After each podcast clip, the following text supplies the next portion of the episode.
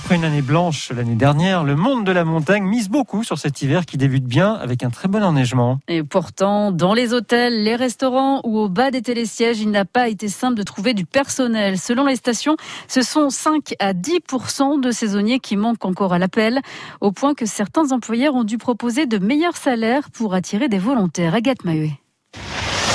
Premier time à Courchevel. Et premier dérapage maîtrisé au pied des pistes. Le ciel est bleu, la neige parfaite. C'est très beauté. Pourtant, quelque chose cloche pour Florence Carcassonne. Ça démarre pas comme d'habitude parce qu'on rame tous pour trouver des collaborateurs. La directrice de la Civolière, cet hôtel spa 5 étoiles de Courchevel, recherche toujours en ce moment trois esthéticiennes dont elle exige qu'elles soient protégées contre le Covid. Je n'ai eu que des CV de spa thérapeutes qui ne sont pas vaccinés. Et je n'ai pas de solution à l'heure actuelle. C'est la première fois de ma vie depuis 44 ans de métier. On ferme le spa deux jours par semaine pour l'instant. Et les petites annonces de Courchevel Emploi disent la même chose. Tout secteur confondu, deux fois moins de candidats qu'il y a deux ans sur la plateforme et 170 offres non pourvues en cette mi-décembre, le double d'une année normale.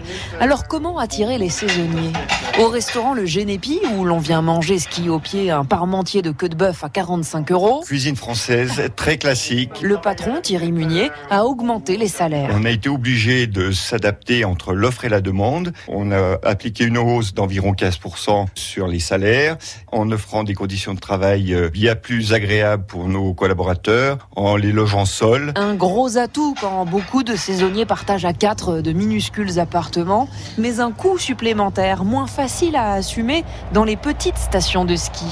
Saint-Pierre de Chartreuse, à deux heures de là. Pour ouvrir le domaine vraiment complètement, il manque encore 8 personnes au total. Le gérant Pascal de Tiersan confirme, sur les 7 remontées, un télésiège ne démarrera pas ce week-end pour l'ouverture, faute de bras, même si le pire a été évité. Il y a 10 jours, on n'envisageait pas d'ouvrir Saint-Pierre. Et eh bien samedi, ce sera ouvert. Tous les jours, on fait encore l'effort de recruter, recruter, recruter. Tout le monde s'entraide, tout le monde se file des tuyaux. Euh, on a des saisonniers, il faut qu'on les loge. Eh bien, on nous trouve des logements. Et cette solidarité, elle fait vraiment du bien à tout le monde. La débrouille, en attendant peut-être de repenser durablement les conditions de travail des saisonniers.